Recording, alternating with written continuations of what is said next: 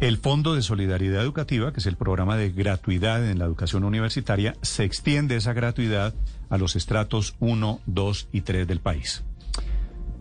Gasto social, Néstor, que como dice usted, perdón, lo interrumpo rápidamente, efectivamente viene haciendo el gobierno, pero lo quiere priorizar todavía mucho más y es muy hábil, efectivamente, el presidente en hacer primero estos anuncios antes ya de entrar en materia con la letra menuda y pequeña de lo que será la reforma tributaria, porque finalmente la gente en estos momentos se está preguntando, pero es que bueno, vamos a pagar más impuestos para qué? Es que nos van a construir más escuelas, más vías, más qué? Y lo que está dejando claro el presidente es, bueno, para seguir dando este tipo de ayudas y de subsidios que se necesitan hoy más que nunca en medio de la pandemia. Claro, la zanahoria lo que termina siendo es la justificación de los impuestos del garrote tributario. La doctora Susana Correa es la directora del Departamento de Prosperidad Social que maneja estos programas asistenciales del gobierno. Doctora Correa, buenos días. Néstor, buenos días para ti, para todo el equipo y para todos los radioescuchos. ¿Qué significa, doctora Correa, consolidar, volver permanente el programa de ingreso solidario? Pues, a ver, yo creo que desde hace algún tiempo se está, se está hablando de eso. Eh, el presidente ha hecho un anuncio con el, eh, la Dirección Nacional de Planeación. Estamos haciendo algunos análisis y estudios para ver eh, realmente cuánto puede llegar a ser, cómo se articula con los otros programas sociales del Estado. No podemos dejar atrás ni Familias en Acción ni Jóvenes en Acción, que son dos programas, además de transferencias monetarias condicionadas, como ustedes saben, y por supuesto Colombia Mayor, porque igualmente devolución de IVA es un programa que llegó para quedarse, porque viene también de una ley de reactivación económica que si usted se acuerda el Congreso aprobó en diciembre del año 2019. Doctora Correa, actualmente, eh, ¿cuánto recibe un beneficiario de ingreso solidario? ¿Cuántas personas reciben este beneficio? ¿Cuándo termina este programa? Y la idea es aumentarlo a cuántas personas y a qué cuota mensual. Eh, nosotros hoy eh, en este giro estamos entregando 160 mil pesos eh, mensuales, esa, es la cifra. Sin embargo, tuvimos que unir enero y febrero, entonces están llegando 320 mil, pero la cuota es 160 mil pesos mensuales de ingreso solidario y estamos llegando a 3 millones 11 mil Colombia, hogares colombianos. Eh, no, no, no se tienen aún detalles de cómo va a ser y cómo lo vamos a presentar en el Congreso. Como les dije, estamos en análisis y estudios para ver hasta cuánto puede subir esa cuota, cómo articula con los otros programas y a cuántos colombianos se debe llegar.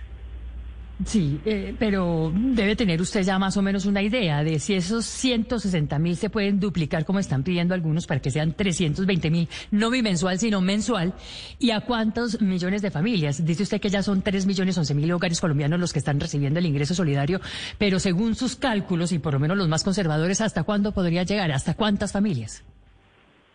A ver, eh, tenemos, ustedes saben que se, pues, está oficializando, eh, se oficializó CISBEN 4 en este mes y CISBEN 4 cambia un poco la, la posición eh, de las familias o de los hogares que estaban en situación de vulnerabilidad, vulnerabilidad y pobreza.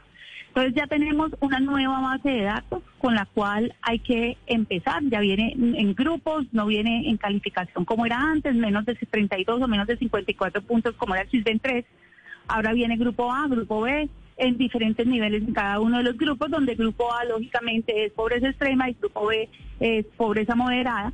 Y eh, cambia un poco esa, esa calificación, pero además eh, cambia la composición de. Entonces, primero que todo, tenemos estamos con esa nueva base de datos con la que tenemos que reiniciar eh, el análisis de estos programas. Eh, yo no quisiera adelantarme a nada, eh, se están haciendo estudios, pero pues lo que les puedo decir es que lógicamente debe ser un poco más la cifra, eh, llegar también a más colombianos dependiendo hasta, hasta qué queremos cubrir.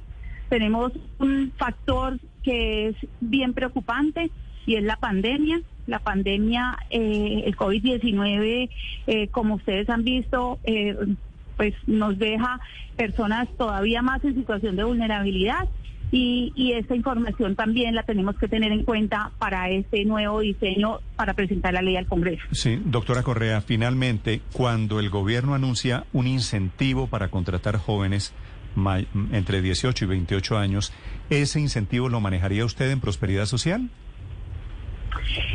Eh, no, yo pensaría que eso eh, va en el Ministerio de Trabajo, creería. Nosotros en, jóvenes solamente tenemos jóvenes en acción, como ustedes saben, y hacemos articulación con eh, generaciones para hacer eh, educación superior gratuita. Pero pensaría que ese lo maneja el Ministerio de Trabajo. Si no se aprueba la reforma tributaria, ¿no se extienden estos programas? ¿El ingreso solidario, por ejemplo? Yo creería, Néstor, con, pues, con, con todo respeto, eh, eh, la situación fiscal del país no es fácil y que yo no creería que pudiéramos tener los recursos para eso. Ok. La doctora Susana Correa, la directora del Departamento de Prosperidad Social, hablando de esta parte de esa reforma social y fiscal, que es como la ha bautizado el gobierno. Gracias, doctora Correa. Néstor, muchísimas gracias y buen día para todos.